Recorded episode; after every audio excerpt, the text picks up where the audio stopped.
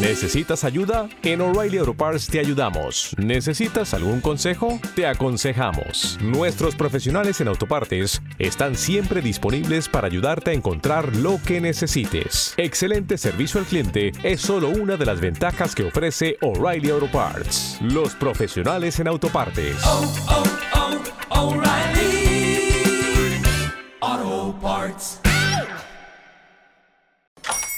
Hola, buenos días, mi pana. Buenos días, bienvenido a Sherwin Williams. ¡Ey! ¿Qué onda, compadre? ¿Qué onda? Ya tengo lista la pintura que ordenaste en el ProPlus app. Con más de 6.000 representantes en nuestras tiendas listos para atenderte en tu idioma y beneficios para contratistas que encontrarás en aliadopro.com. En Sherwin Williams somos el aliado del PRO.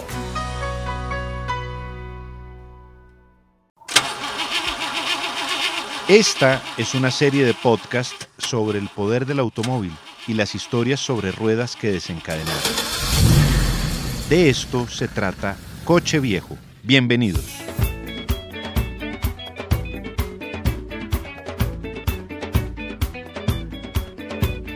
Hay que trabajar bastante si se quiere tener un Rolls Royce. This is contemporary coach building, a movement shaped by the House of Rolls-Royce for over a century. Es la punta de la pirámide automotriz en términos de lujo, confort y aristocracia, porque no es lo mismo conducir un Ferrari, que tiene básicamente las mismas cosas, pero que indudablemente está mucho más alineado en el estilo arriesgado y deportivo de quien lo conduce, que montarse en el habitáculo de un Rolls Royce, más cercano al linaje, al blasón, a la heráldica, tres condiciones de las que carecía Michael Caine. She arouses their sensation of speed, euphoria in motion, a feeling they define as ecstasy. Fired by her glowing spirit, Rolls and Royce approach a bold new frontier. Suena extraño decir eso, porque si hay una referencia en actuación que nos lleve a un símil automotriz, Michael Caine es como el Rolls Royce de los actores. I'm so sorry. I failed you.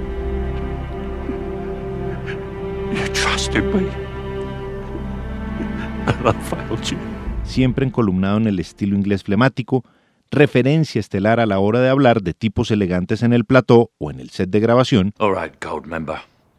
Don't play the laughing boy.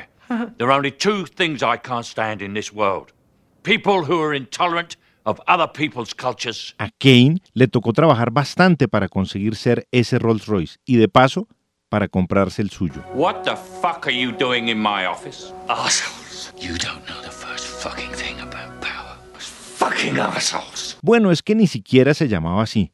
Era apenas Maurice Joseph Micklewhite Jr., el modesto muchacho nacido en un barrio de extracción obrera en Londres, que, en medio de las carencias de una familia trabajadora, empezó a despuntar poco a poco en lo que le gustaba. Su afición profunda hacia el teatro comenzó a chocar con las necesidades y con tratar de ayudar un poco en la casa para mejorar la economía del hogar, entonces, sin que todavía la luz tenue del sol asomara en la nebulosa Londres. A veces salía a trabajar con su padre para ayudarlo a transportar pescado que se vendería ya con los primeros rayos de la mortecina iluminación mañanera en los mercados más grandes de la ciudad. You said that if you did have one philosophy of life, it was use the difficulty. Yes, use the difficulty. What does that mean? Now, I took that into my own life. You ask my children. They say, directly, anything bad happens, they go, got to use the difficulty. How can we work? What can Su madre también salía desde la madrugada para hacer la limpieza de un gran edificio de oficinas. Es que hay que rebuscarse el dinero en cualquier rincón, más allá de las curiosidades propias que por esos tiempos llegaban a la mente de Michael, intelectualmente inquieto a pesar de haber dejado la escuela a los 14 años por falta de dinero para continuar, y con el hambre suficiente como para pensar en que el progreso y la oportunidad en algún momento se iban a tomar de la mano para así sacarlo de Rotherhill, el barrio que evidentemente le estaba empezando a quedar muy estrecho, pero del que jamás se olvidaría. The character says, don't be afraid. You know, it's going to be all right when you get there. But you can live happily with unhappiness. That's what he says. And you can live to be old if you're lucky. Because the, the, the alternative to being old is to be dead, you know?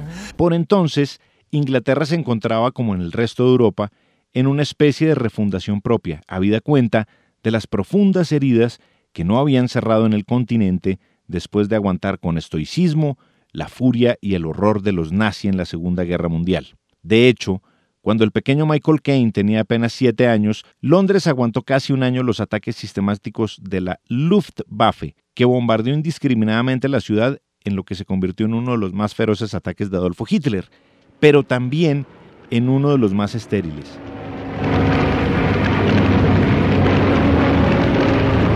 Se contabilizaron en total 43.000 muertos en el país por cuenta del llamado Blitz, que significa relámpago, lanzado por los alemanes en Londres y otros lugares de suma importancia como Liverpool o Newcastle. Preceded by a shower of flares, German bombers rained fire and high explosive bombs in their most savage attack on London.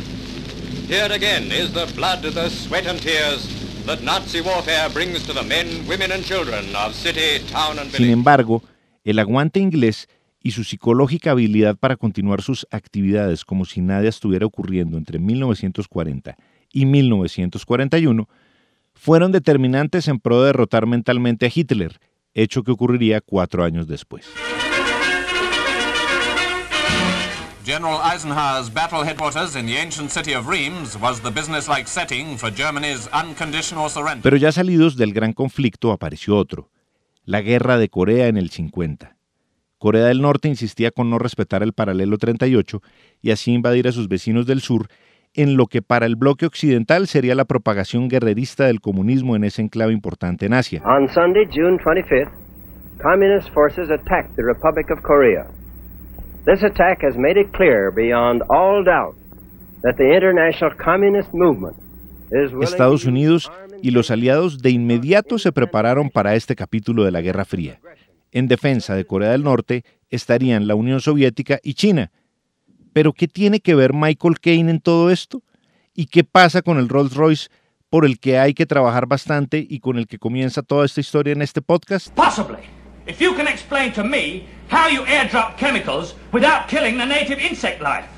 If your chemical will kill the African bee, it will also kill the American bee, El muchacho, hablamos de Michael Caine, ya estaba despuntando hacia la adultez y actuaba en pequeños papeles de teatro y desempeñaba otras funciones, como la de dedicarse a la albañilería, a echar neme en nuevas carreteras, a lavar montañas de platos y hasta ocuparse temporalmente a la función maravillosa de botones en un hotel. Si bien estos ingresos no le alcanzarían para comprar un fastuoso Rolls Royce, sí subsidiarían la comida diaria, que es un tesoro más grande que cualquier vehículo de lujo, y en medio del comienzo del conflicto en Corea se enroló en el ejército y su nombre, Recordar que por esos tiempos no era Michael Caine, sino Maurice Joseph Micklewhite Jr., apareció en la lista de 56.000 legionarios ingleses que envió su país para tratar de solucionar de forma armada el conflicto en Corea. Like many of them, I was only 19 when I was sent to Korea with the Royal Fusiliers, and probably like many of those going off to Afghanistan, I'd never heard of the place. My basic national service training consisted of learning to shoot a 303 Lee Enfield rifle. Como soldado raso debió enfrentar la muerte en la lejanía, cuando una emboscada perpetrada por el enemigo dejó rodeado y casi que maniatado a su contingente. Nadie sabe, ni el mismísimo Michael, cómo consiguieron defenderse del sanguinario ataque. Solamente él y tres compañeros más de pelotón lograron sobrevivir a la masacre. The closest I got to death and the incident that still haunts my dreams from time to time was a nighttime observation patrol in No Man's Land. Antes de eso, la salud de quien después ganaría dos estatuillas del Oscar se vio gravemente afectada por cuenta de la malaria, mal que contrajo apenas aterrizó y se trasladó a zona de guerra. Nunca el destino de alguien estuvo más lejano a tener un Rolls Royce. Casi que ese tramo de su existencia hace imaginar de inmediato el fragmento de When I Was Young, aquella canción inmortalizada por Eric Burdon and the Animals. Decía así, los tiempos eran más difíciles cuando era joven. The rooms were so much colder. My father was a soldier then, and times were very hard when I was young. Al regresar sano y salvo luego de concluida la guerra, su agente le empezó a conseguir papeles pequeños, pero con una característica similar en todos ellos. Los roles que debía asumir eran los de un londinense cockney. El cockney es, en pocas palabras, un habitante de la capital que hace parte de los cinturones de miseria de la ciudad y que se comunica a partir de un dialecto barriobajero utilizado que lleva justamente ese nombre, Cockney. I could have had it away with his cracking Judy, my old China. Are you telling pork pies in a bag of trout? Because if you are feeling quickly, why not just have a J. Arthur? What, Billy no, mates? Too right, you. Don't you remember the Crimbo Din Din we had with the grotty Scotch mm. bin? Oh, the one that was all sixes and sevens. Yeah, yeah, she was a trouble and strife, but the Morris dancer lived up the apples and pears. Oh, yes, yes, she was the barrister that became a bobby in a lorry, and they gave her the, the Gatling gun. No le costaba demasiado eso a Kane, porque él, en esencia, se había criado en ese ambiente, en esa atmósfera, en ese ecosistema de supervivencia. Era casi que actuar con normalidad, ser el mismo, pero entendía que si seguía por ese sendero podría terminar encasillado en actuaciones que no iban a ser lo realmente retadoras como para poder adquirir un método capaz de salirse de su natural carcasa. Pero antes de pretender pisar alfombras rojas y ser centro de atención de las cámaras, no estaba nada mal ganar horas de vuelo en el lugar que había escogido para desarrollar su estilo de vida. the Cockney is your natural... Cockney is my natural dialect, yeah, I am a Cockney, yes. I mean, this isn't it. This is just a general London accent. If I spoke Cockney, you wouldn't know what the hell I was talking about. Fue en esas movidas iniciales en las que la búsqueda de empleos en el rubro establecido hicieron que por fin desapareciera de su vida, al menos para el resto del mundo, la identidad de su registro de nacimiento, Maurice Joseph Micklewhite Jr. Un día, en una conversación telefónica en una cabina del centro de Londres, le comentaron, su agente, que necesitaba un nombre nuevo, algo más popular, y aunque Michael Scott, que fue su primer identiquita artístico, sonaba bien, su representante le dijo que había que cambiarlo, porque ya existía otro actor que se llamaba así. Michael White empezó a girar su cabeza por el cubículo telefónico y revisó con velocidad el espectro que lo rodeaba lleno de carteles, y ahí fue que llegó a la epifanía de su nombre. Vio el anuncio de la película El motín del Kane, protagonizada por Humphrey Bogart, y ahí se hizo la luz. Diga a la tripulación de mi parte que hay cuatro maneras de hacer las cosas a bordo de mi barco. La manera incorrecta, la correcta, la de la marina y la mía. Si hacen la mía, todo irá bien. Sí, señor. De ahí en adelante, hablamos de mediados de los 50, el rumbo empezó a ser menos sinuoso que siempre, y a mediados de los 60, Kane ya construyó una magnífica reputación como actor y como tipo comprometido con el trabajo. Y en 1964, ese esfuerzo se vio recompensado con el protagónico en el filme Zulu, muy bien aceptado por la crítica.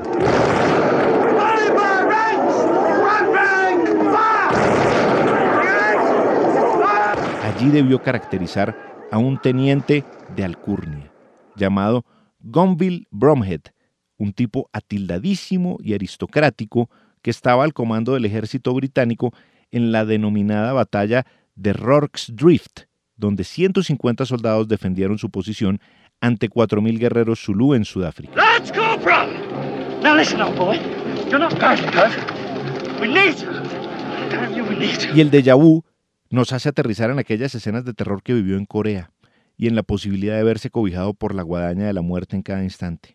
Paradójicamente, lo que fue una de las experiencias vividas más horrorosas para Kane fue determinante para el desarrollo óptimo de su papel y además surgió un reto de esos que son capaces de cambiar cualquier prisma. El teniente era un hombre de alcurnia, de acento atildado y alejado de la concepción cockney. Esa era la gran prueba para Michael Caine. ¿Era eso o seguir enrolado en actuaciones que no le generaran una exigencia extra en torno a su acento? Y obvio, lo pudo conseguir. Company! Fix!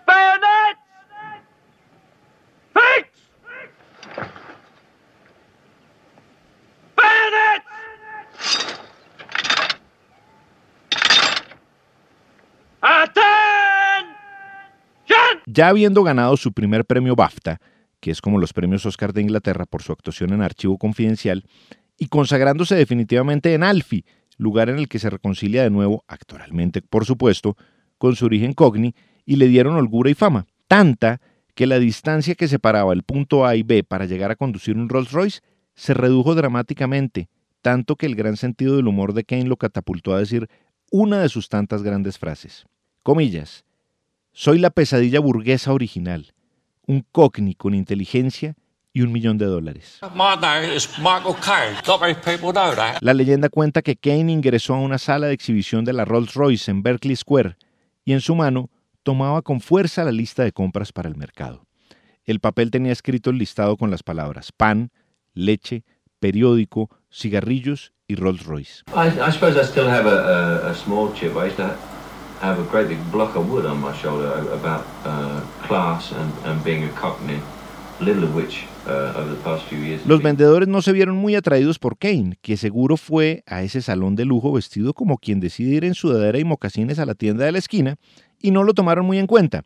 Era apenas un vulgar cockney que no merecía un vehículo tan distinguido. Kane apuntó en esa misma lista de mercado aquel desplante y visitó, ya un poco menos deshilachado, eso sí, otro concesionario, en el que pudo finalmente adquirir un Rolls-Royce Silver Shadow Drophead, coupé convertible, color negro, y cuyo valor en 1968 era de 10.511 libras esterlinas, probablemente uno de los diseños más hermosos de la marca y predecesor en sus formas del Corniche, popularizado en los años 80 en varias películas y en el video de All Night Long, la canción que catapultó a la fama definitiva como solista a Lionel Richie, aquel cantante de The Commodores.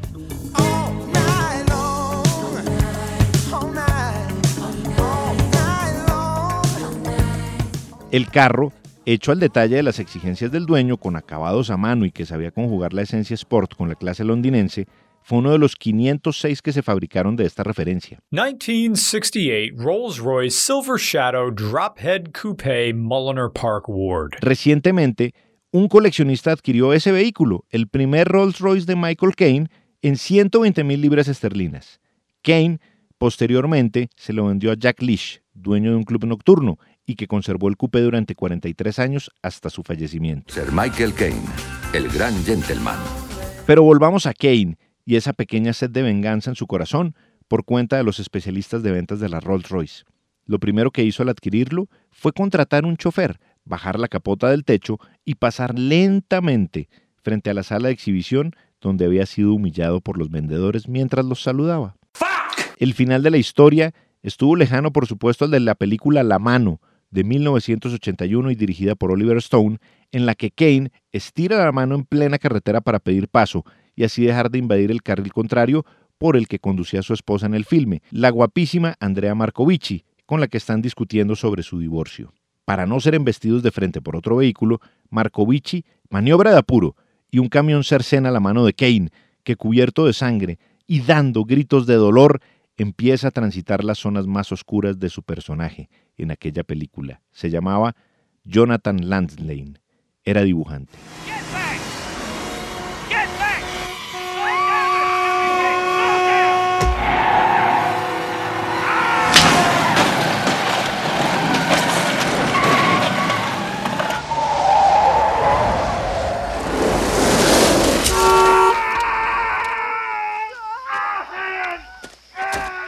Claro, nunca se daría ese mismo desenlace en la vida real. Kane estaba haciendo señas a bordo de un Rolls Royce, no en un ordinario Ford Granada, como en la mano.